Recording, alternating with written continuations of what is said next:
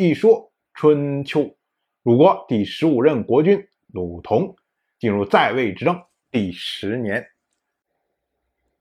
结果到了长朝要开战的时候，曹刿跟着鲁同一起同车到了战场。当时呢，鲁同就想着击鼓开战，结果曹刿说不行，说要等一下。那边呢，骑兵就击鼓了三次，然后曹刿说行了，说击鼓吧。结果这边鲁军一击鼓，齐军就败退了。这时候呢，鲁同就想着要追击，曹刿说不行，说让我先看看。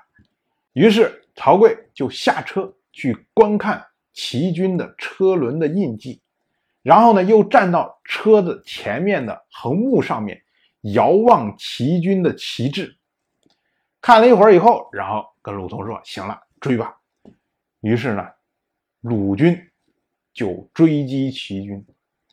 这次算是鲁国在长勺大胜。战胜回来之后啊，鲁同就问曹刿说：“你到底你这堆行为到底有什么道理呢？”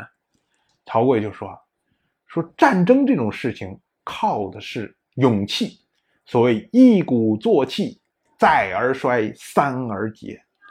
对方三次击鼓，结果发现我们这边没动，这时候他们的勇气，他们的士气。”已经下去了，而我们这边呢，因为没有击鼓，这时候呢士气正足，所以我们士气足，他没士气，我们就把他打赢了。但是呢，齐国这个国家呀，它是大国，它行为难测。其实我们之前也讲过，像郑国呀，像楚国呀，他们都干过这种事情，就是临阵的时候，然后我军队啊就打不过跑了，但实际上呢，你一追他。他就前后夹击，就把你消灭了。所以曹刿说：“齐国是大国啊，他们兵退下去了，到底是撤退了还是败退了？这个有时候啊不容易看出来。所以当时我制止您，不让您去追击。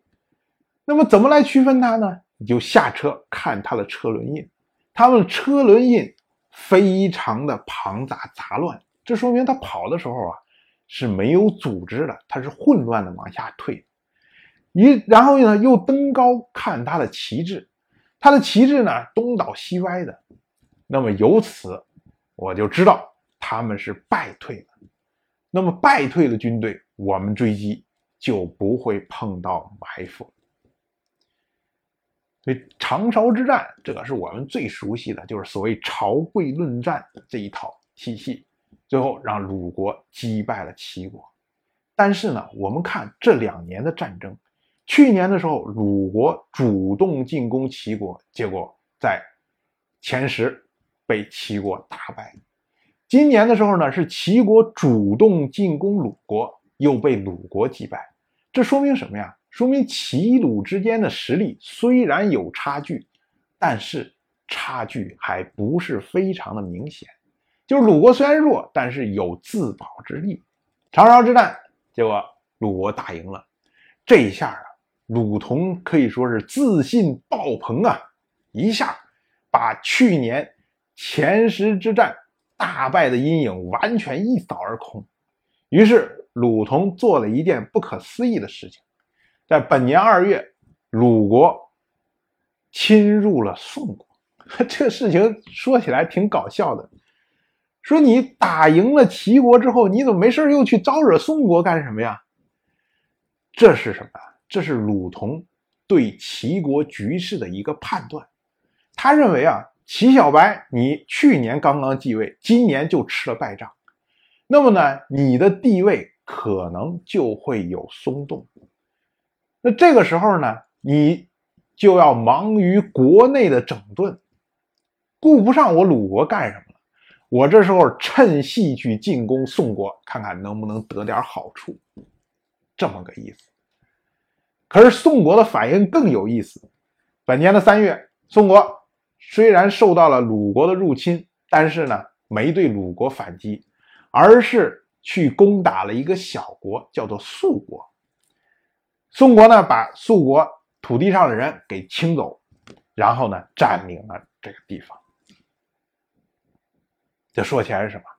宋国实际上头脑是非常清楚的，因为跟鲁国之间如果打起来的话，这是大国之间交战，没有说一战能把鲁国给消灭掉的。所以一旦打起来，这绵绵延延打上多少年都是很正常的。那宋国有这个功夫的话，还不如去吞并一点实实在在的像树国这样的土地。我占一点土地，我的国力就强大一点。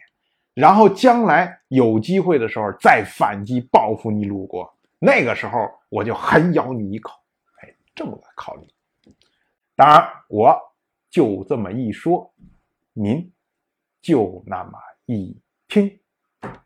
谢谢收看。如果您对《一说春秋》这个节目感兴趣的话，请在微信中搜索公众号“一说春秋”，关注我。您不仅能得到《一说春秋》文字版的推送，还可以直接和我互动交流。我在那里等待您的真知灼见。